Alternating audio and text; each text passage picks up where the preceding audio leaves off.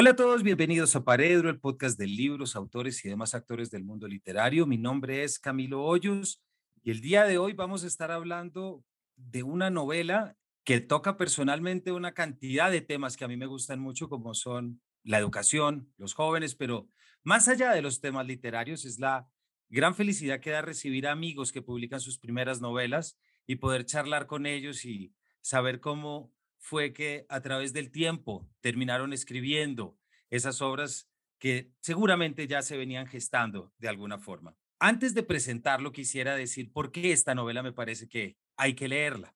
A esta primera novela, además.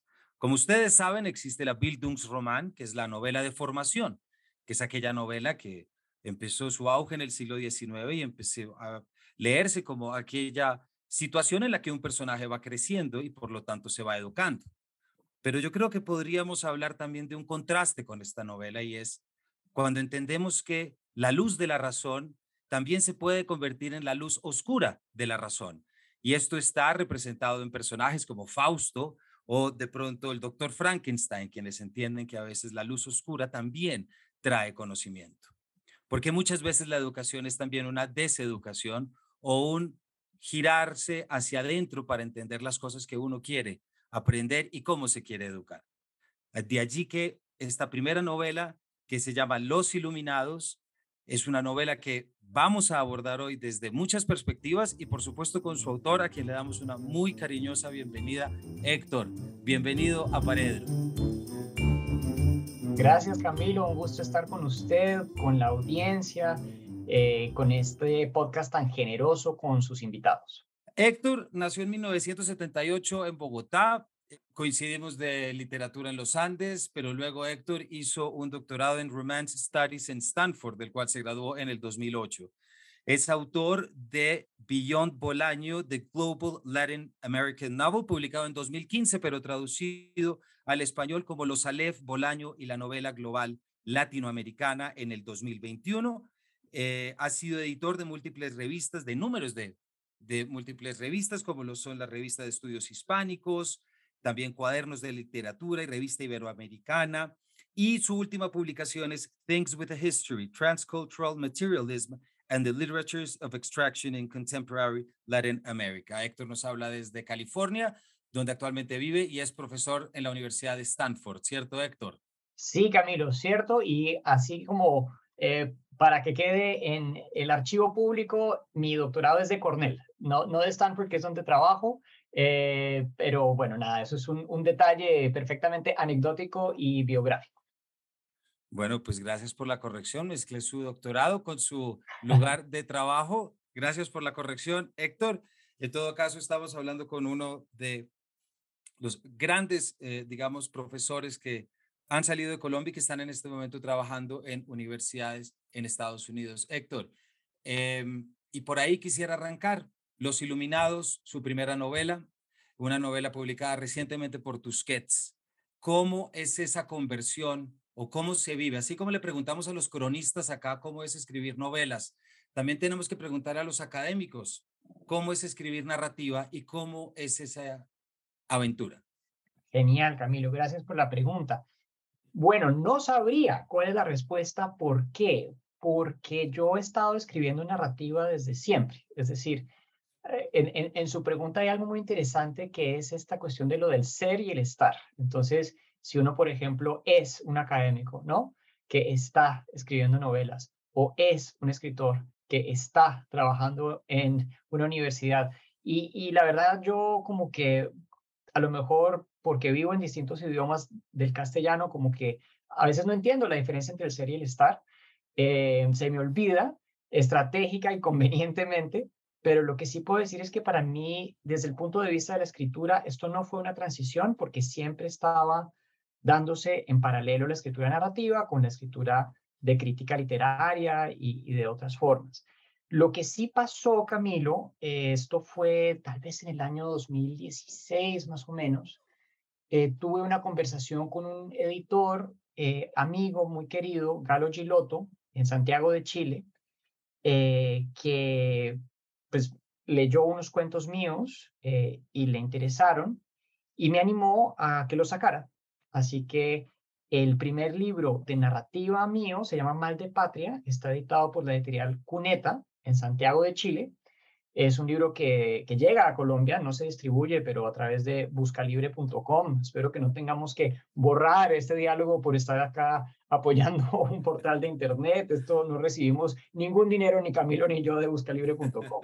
Pero el caso es que este libro llega a Colombia, lo recomiendo, le tengo mucho cariño. Por supuesto, estamos hablando de la novela más reciente, pero esto para contarle que fue un camino, digamos, de pasar eh, de una escritura privada, pero constante, a esto que es ahora una escritura pública. Me parece que mientras decía la pregunta, Héctor, se me ocurrió eso en la, al fondo. Decía, oiga, me si es al revés.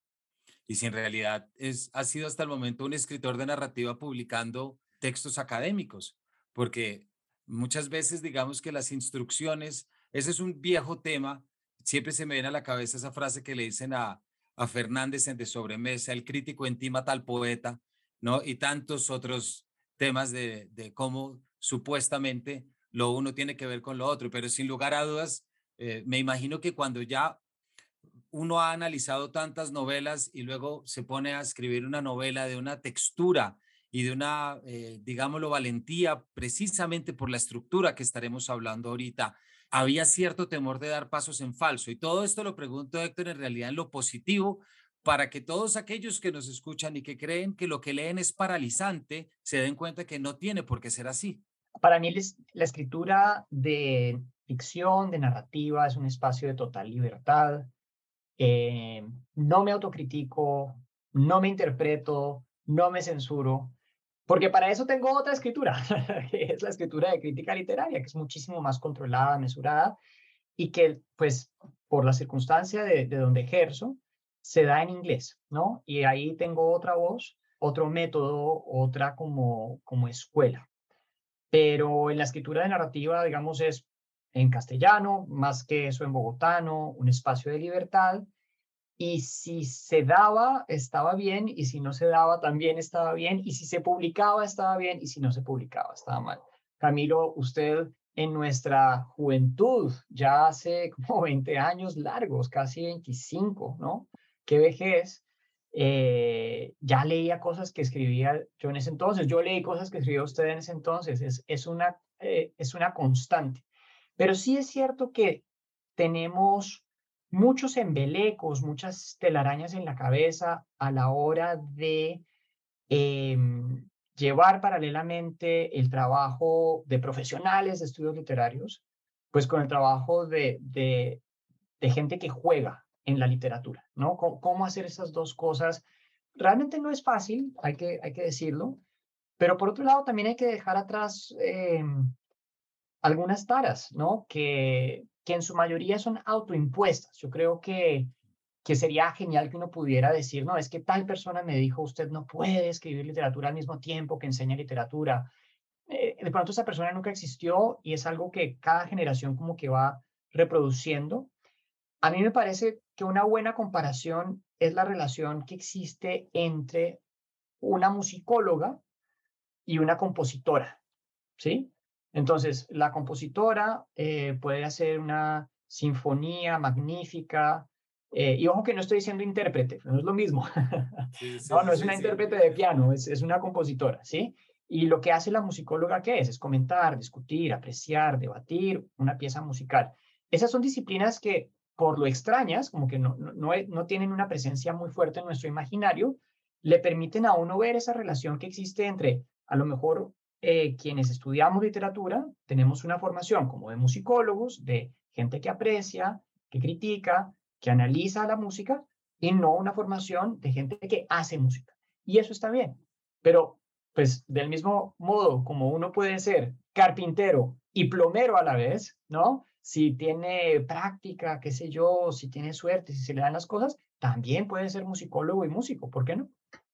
Sí, eso es verdad. Y uno siempre tiene que pensar cómo puede agrandar esos espacios y, y resistirse a esos encasillamientos tan fáciles de, de, decir no se puede hacer esto o no se puede combinar esto otro. Y yo creo que ya en esto, Héctor, de alguna manera nos empezamos a acercar a su novela, con lo que presupone romper esas barreras, porque eh, Los Iluminados, publicada muy recientemente en la colección Andanzas de Tusquets, Es precisamente la historia narrada por su narrador, que es un personaje que se llama El Nuevo, que llega a su primer día de clases para encontrarse con un colegio y más allá con unos jóvenes, pues bastante particulares, Héctor, sobre los que vamos a estar hablando, tremendamente actuales, pero que de alguna manera lo que representan es esos ideales y la lucha por unos ideales que implica siempre el derrocamiento de estatuas y que también implica como ampliar fronteras.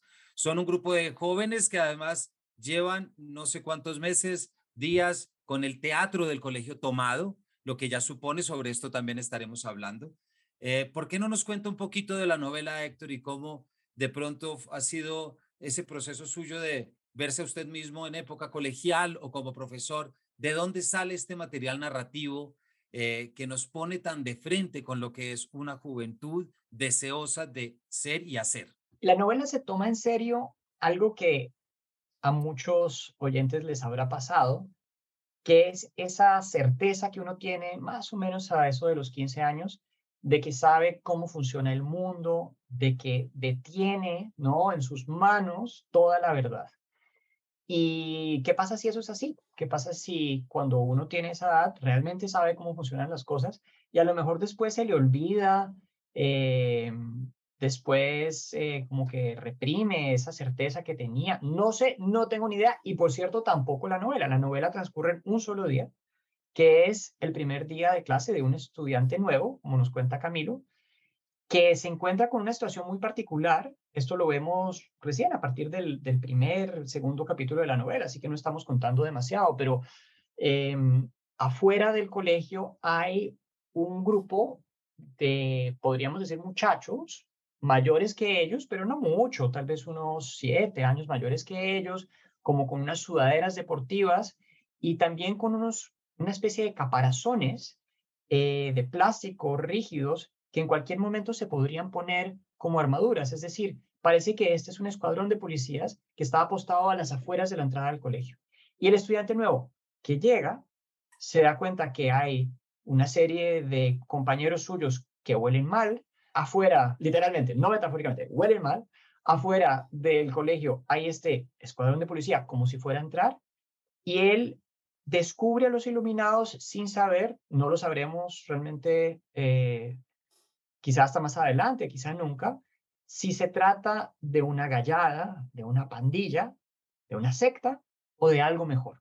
Para hablar, Camilo, de, de, su primera pregunta, ¿no? De, qué va, de qué va la novela. Eh, mencionaba la cuestión de la relación de mía personal con el material y, bueno, pues no puede uno eh, ocultar que he pasado, yo creo que más tiempo adentro de un salón de clases que afuera de un salón de clases.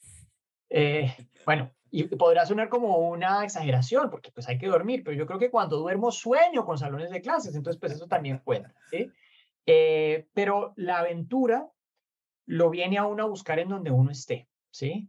Tenemos también esta falsa dicotomía de que, como se dice, ¿no? Los, los hombres de letras, ¿no? La pluma y la espada contra la aventura, una cosa contra la otra, opuesta a la otra, antinómica a la otra. ¿Por qué? La aventura está allí donde lo busque a uno, sin pretender, eh, no sé, equiparar. Pues hay novelas, por ejemplo, que, que, que tratan sobre un día en Dublín bastante anodino, en donde no pasa mayor cosa, y es una gran aventura. ¿Por qué no buscar algo así? ¿Por qué no buscar algo así también en el contexto colombiano, en el cual me encuentro profundamente inmerso, eh, así físicamente viva a la distancia, em, en donde pensamos en la aventura en términos un poco más tremendistas, ¿sí? Esta es una novela en donde pasan cosas pequeñas, pasan cosas mínimas, a lo mejor no pasa mucho, pero no sé, Camilo, quizá esa es solo mi impresión como, como uno de los lectores y usted tenga una impresión distinta de, de, qué tan tremendo es lo que pueda suceder en esas páginas. A mí me parece que sí ocurren cosas tremendas en el sentido en que se construyen unas, eh, unas hermandades que se tejen a partir de ese momento en el que usted dice que a los 15 años uno cree o cree saber cómo funciona todo el mundo. Y yo creo que ahí radica el nombre que tiene este grupo de los iluminados, en que la novela va a estar basada y sobre todo está basada desde esa voz narrativa, ya como decimos el nuevo. Eh, nótese que quien escribe es precisamente quien estuvo un solo día y sobre eso estaremos armando de lo que es esa construcción. Pero aquí en la página 37, por ejemplo, entremos y, y, lo digo porque, porque ya lo comentábamos ahorita fuera de micrófono, eh, es una novela tremendamente actual. Y en la medida en que es tremendamente actual, ahí hay una lectura, y así lo siento, y sobre lo que le quiero preguntar, Héctor, que es cómo, cómo está o cómo es o cómo piensa una juventud ahora. Nosotros los iluminados no vemos las cosas como parecen, sino como son. Por eso somos iluminados. Hablamos de ver y no de entender, porque no se trata de entender, sino de ver. Esta explicación sí hay que entenderla, pero nuestro modo de ver el mundo hay que experimentarlo, es decir, hay que ver el mundo como nosotros lo vemos para entender. Primero ver, luego entender. Veamos. Hállase una manzana sobre una mesa. Si alguien pregunta qué hay allí, el no iluminado responderá que una manzana sobre una mesa. El iluminado ve la mesa y la manzana juntas, en una relación entre sí, como parte de un mismo asunto. No dos objetos, sino un hecho. Entonces, a la pregunta de qué hay ahí, contestará que una manzana sobre una mesa, pero hablará con la verdad, porque habrá visto las cosas como verdaderamente son. No sé si alegrarme o no de no haber sido profesor de estos alumnos, por precisamente lo que usted está metiendo, Héctor, y es en algo como este hay una parte en la novela y hay que es un interés muy grande en definir quién nos caracteriza a nosotros los iluminados y quiénes somos los iluminados. ¿Por qué no nos cuenta un poquito de eso? Pues lo que estamos viendo aquí es una iluminación. ¿Qué es una iluminación? La iluminación es un pequeño género literario del que está construida esta novela en las condiciones en las que yo la escribí, era bien temprano en la mañana, antes de empezar una jornada de trabajo en la fábrica, es decir, en la universidad enseñando literatura, situación bastante afortunada, em, pues para descansar de tanta literatura me dedicaba a escribir literatura y viceversa, ¿no? Eh, en esas madrugadas me proponía escribir estas pequeñas viñetas, estas iluminaciones, en donde se consigna la verdad y donde se habla la verdad con verdad, como dice en algún momento el nuevo. Y de verdad me proponía, Camilo y lectores, oyentes, eh, seguir hasta las últimas consecuencias las verdades que se desprenden de cómo descubre el amor, de cómo descubre la autoridad, un muchacho de 15 años y por extensión un grupo de muchachos y muchachas y un colegio que, este también es un detalle interesante, hasta hace pocos años, en, el, en lo que estamos leyendo, era un colegio de varones y que se ha convertido en un colegio mixto. Es un colegio también de curas y que en la primaria era un colegio de monjas. Los oyentes, la audiencia reconocerá esta experiencia muy común a muchas personas en Colombia. ¿sí? Eh, muchachas que estudiaron con monjas. Eh, a veces cuando uno conversa con gentes de otra latitud, es extraño, pero ¿cómo, así? Pero usted me está diciendo que en los años 2010 y tantos usted iba a un colegio de monjas. Sí, yo iba a un colegio de monjas, ¿sí? O usted me está diciendo que en los años usted, muchacho, iba a un colegio de curas y su hermana iba a un colegio de monjas y el, el colegio de su hermana era femenino, el suyo era masculino, pero ¿en qué siglo estamos? Y no quiero decir que estemos viviendo en un siglo atrasado, ni mucho menos, es cuestión de entender, pues, como, no sé, la, la experiencia que, que nos tocó jugar desde ahí. Usted muy generosamente, Camilo, mencionaba la Bildungsroman, la experiencia de, de la novela de formación o de deformación, como se sugiere en, en la solapa. Pues, ¿cuál es la que nos tocó a nosotros? Porque no, no es eh, no es, no sé, la, la, de José María Arguedas en Los Ríos Profundos, aunque se parece, eh, no es la experiencia de crecer en Polonia, un país católico con papa, pero se parece. Eh, en fin, así no sé si estoy contestando la pregunta, pero lo que usted nos estaba mostrando ahí en la página 37 es, es una iluminación y es la primera iluminación que, que escribe el nuevo. Entonces, yo creo que para los lectores y para la audiencia en este momento, eh, puede sonar bastante misterioso lo que estamos hablando, puede sonar a lenguaje privado y quiero asegurarles que sí, eso es así, pero al mismo tiempo la novela le va dando paulatinamente a los lectores las pautas para entender su propio lenguaje y al final, eh, a lo mejor empiezan a, a poder hablar en ese idioma de la juventud que resiste. Gracias, Héctor, por esa, por esa aclaración, porque es que hay que entender que esta novela de la que estamos hablando ya estamos reuniendo ciertos motivos de argumento. Primer día de alguien que sabe que ya van a entrar, vamos a dejarlo ahí, dicho que la policía va a ingresar a este lugar, y de repente la revelación de un joven que está escribiendo y que se propone escribir la historia de estos jóvenes que se llaman los iluminados.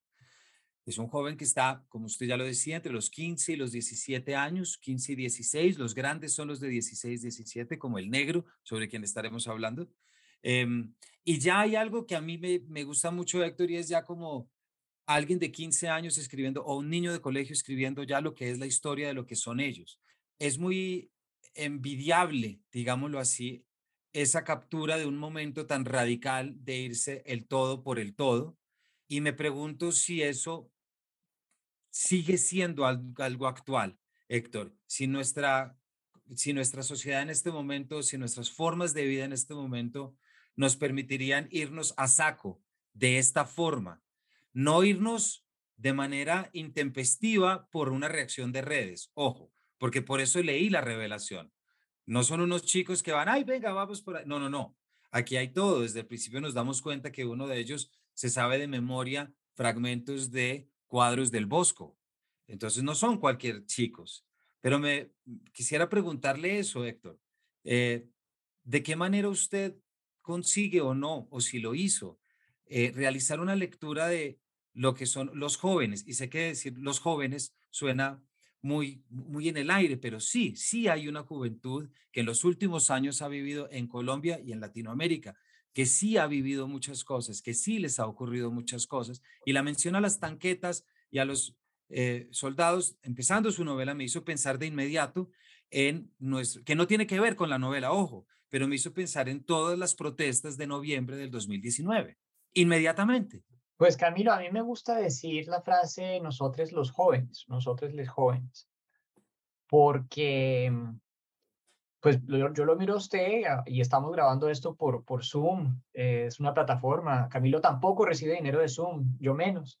Eh, aclaro, para la posteridad. No, pero, pero ahora que le veo la cara a Camilo, yo veo ahí a un adolescente metido dentro de usted, un adulto. De pronto porque lo conozco desde adolescente, pero es que todo el mundo puede haber estado ahí.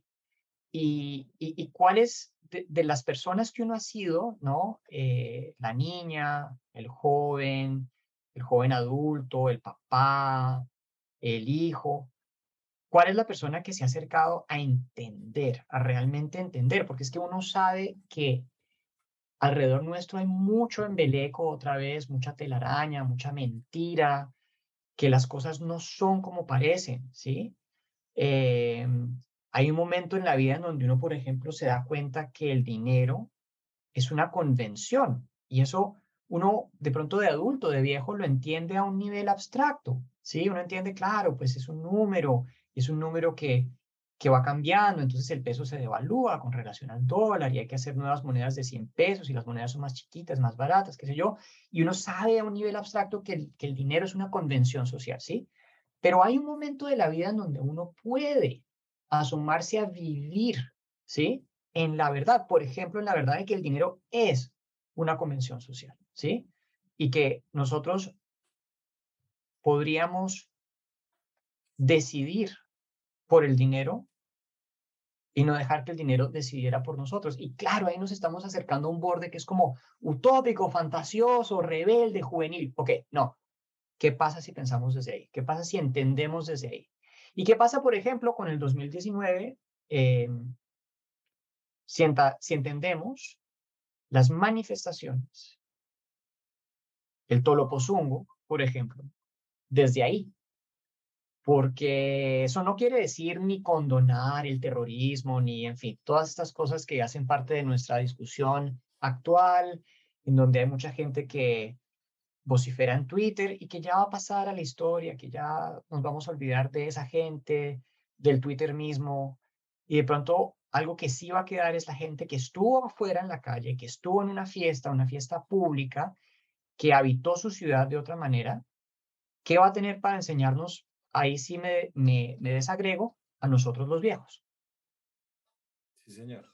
Y yo creo que ahí hay un tema, gracias por lo de adolescente, pero fuera de, de, la caricatura, yo creo que Héctor, ahí usted toca un tema que es muy importante y es la capacidad que tenemos nosotros mismos de, de leernos en nuestros múltiples momentos de vida. Eh, es decir, cómo conectamos con aquello que fuimos, cómo conectamos con lo que en algún momento anhelamos. Eh, solamente quiero traer lo que supuso el ejercicio en volver la vista atrás, lo que supuso Sergio Cabrera acordándose de mucho lo que él había vivido en China y de lo que había deseado en China. Eh, como lo hablamos en un capítulo aquí con él y con Juan Gabriel Vázquez, es ese ejercicio de si me devuelvo y me veo a mí mismo, ¿me voy a querer? Voy a ponerlo en esos términos. ¿Me voy a reconocer? ¿Me voy a aceptar? O, y yo creo que ese es un tema que todos, todos llevamos. Eh, y, ahí están esos versos de Baudelaire de siempre recurrir o siempre buscarle el estado de embriaguez del niño, no como un pervertido eh, rompedor de infancias, sino como qué capacidad tenemos para estar asombrados frente al mundo. En qué momento el mundo nos cierra las puertas para que nos asombremos con algo y qué mecanismos tenemos para seguirnos asombrando con las cosas y para encontrar un motivo en las cosas. Porque una cosa es lo que pensamos y otra cosa es el esfuerzo, el ex fortis, el de dónde sacamos lo que nos hace falta para de repente cumplirlo. Todas estas son ideas tremendamente actuales, sector de su novela, que no solamente pasan por los jóvenes que salen a las calles, que salieron en sus manifestaciones, absolutamente empoderados de esa vida que quieren vivir. Porque ahí aparece la frase de Bretón, que a mí me, desde la primera vez que la leí, cuando él dice, la vida está en otra parte. Sí, sí, sí, no, estas son eh, cuestiones muy, muy evocadoras. Yo pienso, Camilo, que no se trata nunca de corromper. Creo que el, el, único corruptor de la juventud aquí sería Sócrates. Me puedo imaginar a Fernando Vallejo llamando a Sócrates feo y pederastra y, en fin, otra serie de atributos. Pero si alguien tiene que corromper a alguien, serían los niños a los viejos, ¿sí? No se trata de corromper, pero si alguien tiene que corromper a alguien, imaginémonos que sea en ese sentido. Eh, hay conversaciones para tener en eso que usted dice de, marcar un momento del tiempo y de vivir en una juventud pasada con, con lo que ha escrito Álvaro Restrepo, el coreógrafo eh, del Colegio del Cuerpo, que tiene una experiencia, digamos, de su juventud, y de, estudiar también en un colegio de curas, que es, que es interesante, es un texto del malpensante que por ahí circula, a lo mejor los lectores les puede gustar buscarlo, pero también pienso en, Carolina Sanín, que tiene un libro exquisito, eh, ilustrado por Manuel Kalmanovitz, que se llama Alto Rendimiento, que son unas entradas pequeñas sobre, inspiradas en eh, las Olimpiadas de Río del 2016 y cuando uno oye Olimpiadas de Río del 2016, ya, ya le parece un vejestorio, ya, ya pero por favor, estamos hablando de otros mundiales, otras Olimpiadas, la final del fútbol colombiano, la de Mayor, mejor dicho, eso es como, como algo que cuando fue concebido ya era tan pasado que se pregunta uno, bueno, pues qué valor hay de pronto en, en volver a, al 2016 como hace Carolina ahora que, que, estamos pues ya tan lejos de, de ese momento. Es un, es un, libro chévere. Aquí asociando libremente, ¿no? Conversando. Lo que me gustaría sí proponer, porque yo, yo siempre soy como muy amigo de, de volver al texto y dejar que el, que el texto hable, pues porque el texto, la verdad, sabe hablar mejor que el autor, por lo menos en mi caso, ciertamente. Y me gustaría leer de pronto un parrafito dos del comienzo de la novela y un parrafito del final de ese primer capítulo de la novela para dar como una noción de qué está pasando. Claro que sí. Adelante. Lo primero que recuerdo de mi único día de clase en el nuevo colegio fue la llamada de atención del profesor y luego la llamarada de vergüenza.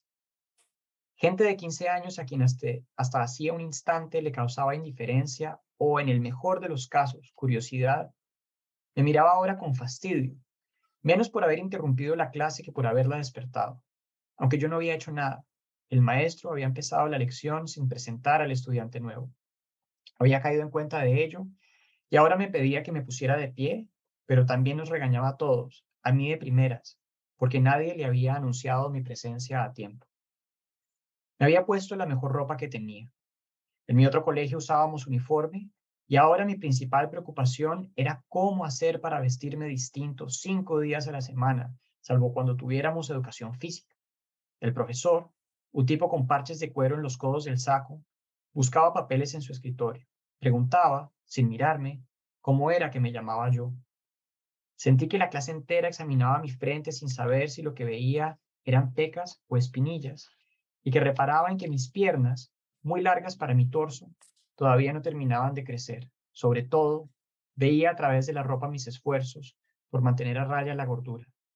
Quise contestar a la pregunta dando mi nombre completo, pero de la garganta no me salía palabra. Habría empezado ahí mismo una vida como tartamudo de no ser por un fuerte chasquido que soltó mi vecino de escritorio. Tenía la cabeza recostada de medio lado sobre los antebrazos y esto sobre la tapa del pupitre en perfecta displicencia. Se desperezó, estirándose como para abrazar al mundo, y se presentó extendiendo la mano como quien le da la bienvenida a un invitado a la sala de su casa. Entonces el profesor lo recriminó a él, llamándolo por su apodo como lo hacían todos. Negro, ¿no está como muy temprano para empezar a joder? El negro no contestó. Así que dije cómo me llamaba muy rápidamente y la lección continuó. Ya eran casi las 7 de la mañana. Muchas gracias, Héctor. ¿Qué momento la llegada y la entrada a un salón de clase, no? Si lo conectamos con lo que estábamos hablando antes de esto. Además que uno piensa que el salón de clase como que tiene un, orden que ya está determinado, ¿no? De, de antemano. Y además era lo que representaba, es que esos son los temas que trae su novela y gracias por leer esto, porque son esos momentos en los que uno puede conectar y cuando uno veía los del otro salón y los del otro salón parecían ser de Marte, porque tenían los hábitos distintos y la profesora hacía las cosas distintas, esas separaciones, ahorita que usted estaba hablando, por ejemplo, lo que supone estar en un colegio solo de niños o solo de niñas. Yo siempre estuve en colegio mixto. Esas pequeñas cosas que yo creo que son, que son determinantes. ¿Por qué no hablamos un poquito, Héctor, ya que estamos hablando del texto, por qué no nos habla un poquito del negro, precisamente? Bueno, entonces... Ese personaje que llega y, y un poco como que se va a, va a coger un protagonismo. Llega nuevo al colegio. Primera clase, no son ni las 7 de la mañana, se hace echar con este muchacho que tiene una especie como de chaleco de blue jean los flecos le caen sobre los hombros como si fueran charreteras y que le muestra un escritorio que está ilustrado con un efectivamente eh, detalle del Jardín de las Delicias del Bosco. Se quedan mirando este escritorio, un poco fascinados, pues en el silencio de la primera clase, y de buenas a primeras el negro agarra un compás y se rucha ese escritorio haciendo un ruido que termina de despertar a todo el mundo, no más allá de la llamada de atención que acabamos de escuchar. Los sacan de la clase y se van al taller del colegio a lacar escritorios eh, y a limpiarlos, ¿no? Por orden, digamos, de, de, su profesor de clase. Y ahí, en el taller del colegio, donde pasan la mañana entera, ven eh, el colegio desde otra perspectiva. Eso, digamos, para, para contar un poquito quién es el negro, eh, a lo mejor puede ser un buen momento para leer algo que pasa ahí, en el taller, y todavía estamos en el prólogo realmente de, de la novela. Eh, a ver, habla el negro. Somos la verdad encarnada, porque a fin de cuentas, los perros y las flores y la gente somos todos la misma vaina, ¿o no? Yo lo escuchaba sin entenderle y los trabajadores lo escuchaban sonriendo. Que yo me fuera a incorporar con ellos aún no lo sabía ni se me habría cruzado por la cabeza. Como todo nuevo, solo quería dejar de serlo, pasar desapercibido, esconderme bajo una ropa debidamente neutra y no descubrir el pecho, ni las piernas, ni el comienzo de la desnudez propiamente dicha. No sería en ese instante ni en los siguientes, pero ya nos veríamos todos como los renacuajos flacos que éramos. Nos encontraríamos frágiles y también sensuales, que es lo mismo, algunas largas horas después. Por lo pronto le conté al negro, tras una cortina de chispas y mirándolo fijo a los ojos a través del visor de la máscara de soldadura de Fabio, que quería ser escritor. Él se sacó el lápiz que llevaba detrás de la oreja, le dio un mordisco de costado, oí la madera sumirse bajo sus dientes y me lo dio. Me dijo que escribiera, pues, la historia de los iluminados. Y ahí es donde aparece precisamente el negro y esa especie de, de bautismo. Héctor, el tiempo corre. Em, mientras estaba escuchándolo y sobre todo también por el estilo que tiene la novela, y ya hablábamos ahorita de, usted lo acaba de leer, el, el nuevo arranca a escribir la novela y es una escritura muy interesante porque parte de los cuadernos que los otros iluminados han escrito, es decir, es una lectura, compilación, edición, hay algo siempre entre la unicidad y la pluralidad que hace que sobre todo esta hermandad sea más grande. Pero mientras lo escuchaba, una pregunta que me hacía Héctor, y es como, cuando usted escribe esta novela y escribe esta idea y, narrativiza estas eh, preguntas y cosas que hemos traído, ¿hay algún ideal de juventud? Cuando digo juventud, digo un poco sacándola de ese encasillamiento de lo que hablamos juventud. Pero me explico, o sea, eh, ¿qué modelo siguió usted? ¿A partir de qué modelo empezó como a crear estos personajes y estos tejidos? ¿Hubo algo que le pulsaba en el fondo? ¿Algún libro? ¿Alguna experiencia? ¿Algún algo? ¿De dónde, de dónde sale esta, esta rebelión tan consensuada, pero al mismo tiempo tan lógica que presentan los personajes? De pronto, a ver, no, no creo tener una buena respuesta a esa excelente pregunta, Camilo. Em, y tampoco me animo a interpretar ¿no? la, la, novela ni a contarle demasiado a los lectores. Creo que hay mucho por descubrir ahí, pero realmente piensen de pronto en qué tan única es la experiencia de su juventud. le, voy a hacer como esa, esa increpación a quienes nos escuchan, ¿sí? Es decir, ¿por qué yo mismo, usted Camilo, quienes nos escuchan, no son iguales a cualquier muchacha, cualquier muchacho de 15 años, pues que se enamora y entonces oye canciones bobaliconas que la emocionan y se acuerda de esa época y, y suspira, o si la está viviendo, pues ya sabe que se le va a pasar y, luego el amor pues se va a volver una cosa por lo menos más normal, ¿sí? Nunca va a volver a ser eso que fue como tan insólito, eh, aquella mítica, ¿no? Eh, primera vez, ¿sí? Entonces, pues la juventud de uno es igual a la juventud de todos y eso que pensamos que es tan especial, pues no es nada, ¿sí? Pero por otro lado, si eso es así, uno le puede dar la vuelta al, gran, al guante y decir, es que uno somos todos. Eh, y lo que le va a pasar al nuevo es que, bueno, ya que quiere ser escritor, quiere ser escritor y que le dan pues su lápiz y mordido y todo, como decía usted ese bautizo, em, le van a estar dando los cuadernos de los iluminados para que él escriba la historia. Entonces los cuadernos vienen uno con una tapa de Shakira rubia, eh, otro eh, de blue jean, pibe. del pibe, otro de cartón, eh, pues una serie de cuadernos. ¿Y qué, qué hay en los cuadernos? En los cuadernos hay letra redondita, parejita, hay dibujos, hay ecuaciones, hay tareas y hay carne. Y a partir de esos cuadernos, él va a contar una historia como si hubiera estado, porque en realidad siempre estuvo. Es decir, él es su primer día del colegio, tiene 15 años, pero ¿por qué no habría podido estar ahí a los 6 años, a los 7 años, cuando era un colegio solo de muchachos? Así que hay algo de esa experiencia de ser uno, pero de ser muchos, que me interesaba. Yo considero que, por ejemplo, como individuo soy reemplazable por varios de mis compañeros de colegio que hubieran podido hacer lo mismo que hago yo. O sea, fue una cuestión como de, de quién tenía el turno y, de quién se iba decantando de una forma u otra. Y encuentro, digamos, no temor, sino solaz en esa idea de ser perfectamente dispensable, ¿sí? Y, y, y, por ahí de pronto pues puede ir algo de, esa, de ese ideal. También me gustaría aprovechar para comentar porque es una coincidencia, Camilo, simpática y, que yo creo que usted apreciará y, nuestros oyentes. Acaba de salir un cuentico en el New Yorker, en la edición del 8 de agosto del 2022 de Ian McEwan. Eh, el eh, cuento se llama Un dueto, a duet. Y por casualidad, pues ya que salió, lo recomiendo. No todos los cuentos del New Yorker, la verdad, yo lo recomiendo. Hay unos como muy aburridos, muy programáticos, que sirven para las discusiones de Estados Unidos solamente, pero este es un cuento muy bonito, muy bien escrito, me parece. Y empieza describiendo, esta es la coincidencia, un colegio de muchachos, en este caso en Inglaterra, no se nos dice abiertamente, pero fácil es protestante, no católico, Eh, y los de primer año no tienen ningún privilegio. Los de segundo año pueden oír radio, los de tercer año pueden tener una corbata en diagonal y no en, vertical como todos los demás. Así hasta que se van graduando y van como creciendo en privilegios, ¿sí?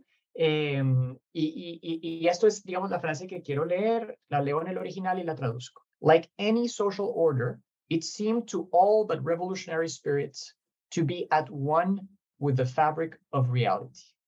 Entonces, al encontrarse toda esta serie como de jerarquías, ¿no? De los estudiantes grandes que tienen todos estos rituales y, y eh, preferencias, eh, McEwan, o su narrador, lanza esta frase como cualquier orden social, a todo el mundo, salvo a los espíritus más revolucionarios, les parecía que era una con la fibra misma de la realidad.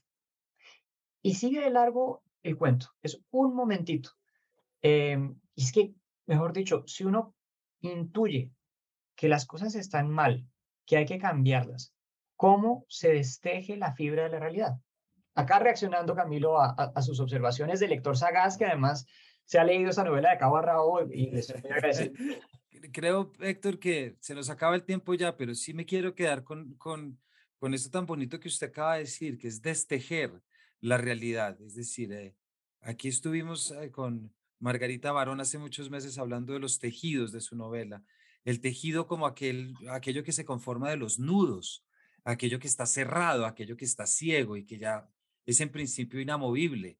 Es muy bonito pensar que uno puede desenredar la realidad, destejerla, para poder darse cuenta de cuáles son esos resquicios.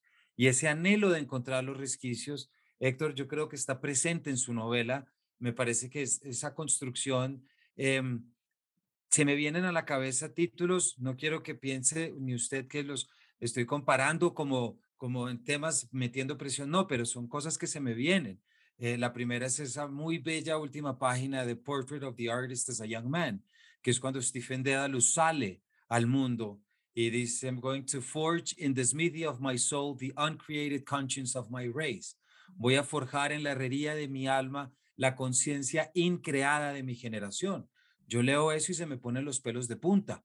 Así como últimamente he pensado mucho y he caído en cuenta de cómo eh, La Sociedad de los Poetas Muertos fue una película determinante para mí, pero determinante, que me ayudó a qué? A tomarme en serio eso que mi juventud me dictaba, con un Robin Williams, un Mr. Keating y un Walt Whitman, que se me quedaron desde entonces, ¿cierto? Esos momentos en los que uno se da cuenta y tiene eso que los jóvenes nos deben corromper en ese sentido de saber que la realidad sí se puede cambiar, sí se puede traer y uno sí puede soñar porque su novela es el sueño del amor, el sueño de una realidad distinta, pero con los medios que tienen un grupo de jóvenes en un colegio. Y eso es lo que hace que sea un microcosmos y un macrocosmos que converge en ese teatro. Creo que son razones, Héctor, para que nuestros oyentes vayan a su librería y pregunten por esta novela, la compren y la lean. Pues yo feliz y encantado de escuchar de, de esos oyentes. Eh, para que sea un diálogo ¿no? Y, no un monólogo. Me, me, encantaría realmente. Una reacción a esto que dice Camilo, yo creo que para todas las personas que nos escuchan, habrán oído ese momento en donde alguien como que se desasocia de sus lecturas de juventud. Dice, claro, pues en esa época yo estaba enamorado de la maga porque es que me leí Rayuela de Cortázar y pues no, no, no podía salir de ahí. O claro, en esa época yo estaba leyendo Nietzsche, sí, Zaratustra o Germán Hesse, pero, o Andrés Caicedo. Y luego se separan de sus lecturas de juventud como de unas medias cochinas de tanto trajinarlas. yo lo que quiero es que se pongan las medias, que nos pongamos las medias cochinas que huelen feo y, tratemos de ver qué era, ¿sí? En esas, en esas eh, escrituras de juventud que nos cautivaba, si esta novela tuviera la mitad de la fortuna de cualquier cosa que haya escrito Andrés Caicedo o algunas de estas otras lecturas de juventud, pues yo estaría absolutamente encantado. Pues Héctor, apoyamos, eh, resaltamos esa invitación, que me parece que está muy bien decirlo así, volverse a poner esas medias, ¿no? Volverse a poner ese, ese, esos, sudores y esos olores de antaño, porque es así, porque eso es lo que trae y eso es lo que nos hace vivir. A todos nuestros oyentes, hemos estado hablando precisamente de los iluminados, de Héctor Hoyos, publicada por Tusquets recientemente, una novela sobre la juventud, sobre un grupo de jóvenes en el colegio, sobre la escritura de una historia de unos jóvenes y sobre un primer, único e irrepetible día de colegio que está escrito, una novela que recomendamos desde acá porque es importante precisamente recibir esta invitación que hace Héctor. Es importante volver a verse e imaginarnos y darnos la oportunidad de visitar y de aprender de esos múltiples yoes que han quedado desperdigados en el camino. Héctor, muchas gracias por habernos acompañado. En esta casa lo seguimos en su actividad académica, narrativa. Entonces, hoy ha sido un día muy feliz. Muchísimas gracias por habernos dado este tiempo. A usted, Camilo, y a todos.